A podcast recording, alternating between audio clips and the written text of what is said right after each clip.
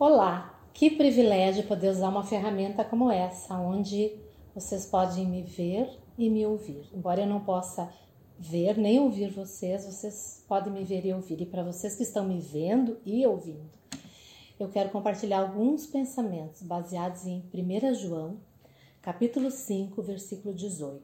E lá diz o seguinte: No amor não há medo, ao contrário, o perfeito amor expulsa o medo porque o medo supõe castigo.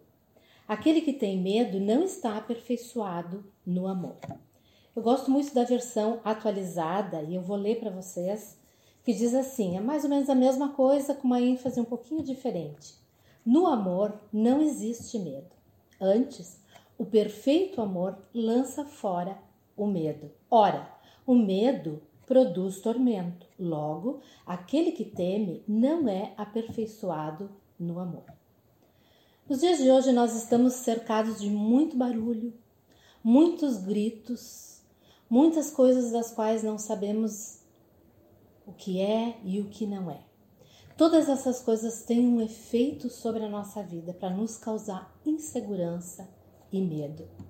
Todos nós somos familiarizados com esse sentimento de medo. João sabia o que era sentir medo. Todos nós sabemos o que é sentir medo. Mas eu quero lembrar algumas coisas que, de certa forma, nós sabemos que o medo pode produzir. Por exemplo, o medo nos paralisa.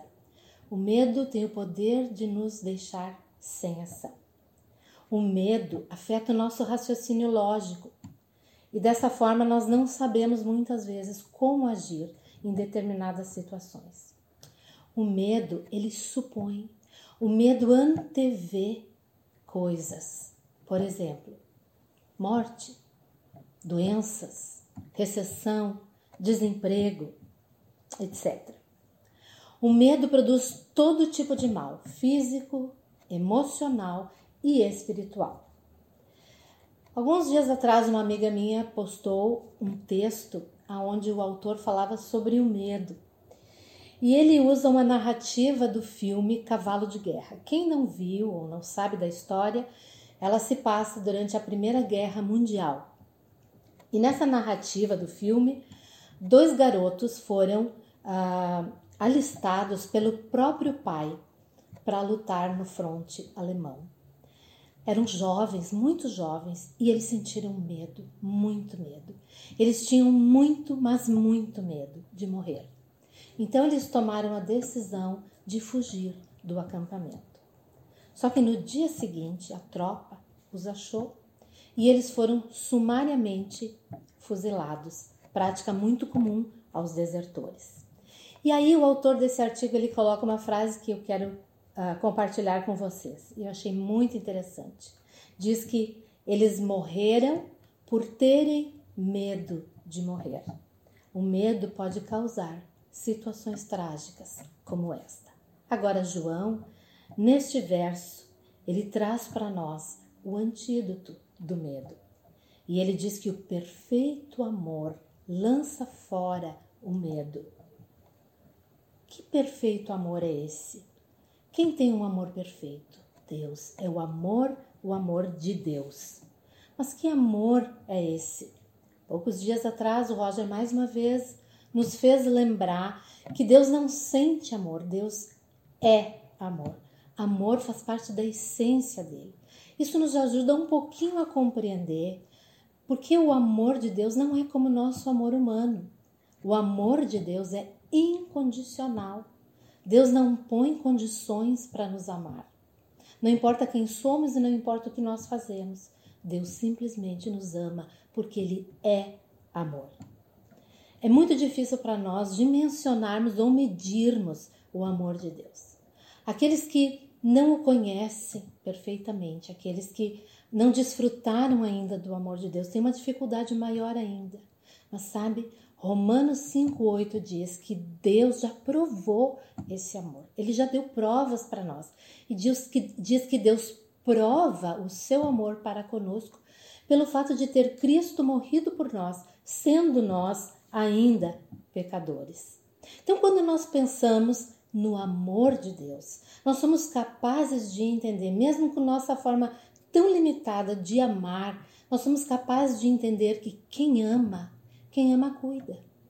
Nós somos capazes de entender que quem ama protege, quem ama provê. Sabendo disso, né? João declara que aquele que está sendo torturado pelo medo não conhece ou não está desfrutando deste amor de Deus, não está permanecendo nele através de Cristo Jesus. Porque o perfeito amor lança fora o medo. Concluindo, o medo, ele bate a nossa porta. O medo, ele bate na minha porta. Mas eu tenho uma escolha diante de mim. Diante das suas batidas, eu tenho uma escolha a fazer. Eu posso ouvir os gritos, os ruídos assustadores que o medo pode produzir através de vozes à minha volta. Mas eu posso escolher ouvir a doce voz de Deus através das suas promessas que estão na palavra. E ele diz: Eu cuido, eu protejo, eu guio, eu sustento, eu consolo o meu amor por ti suprirá todas as tuas necessidades. E eu termino com Salmo 23, versículo 4. Ainda que eu ande pelo vale da sombra da morte, não temerei mal algum, porque tu estás comigo e a tua vara e o teu cajado me consolam. Que Deus possa nos ajudar a compreender esse imenso amor por nós e que Ele possa nos ajudar a descansar neste amor e não permitir que todas as vozes que o medo traz para nós tenham qualquer lugar no nosso coração. Que Deus nos abençoe, que Deus nos ajude a desfrutar desse amor que Ele tem por nós e descansar nele. Amém? E uma boa noite.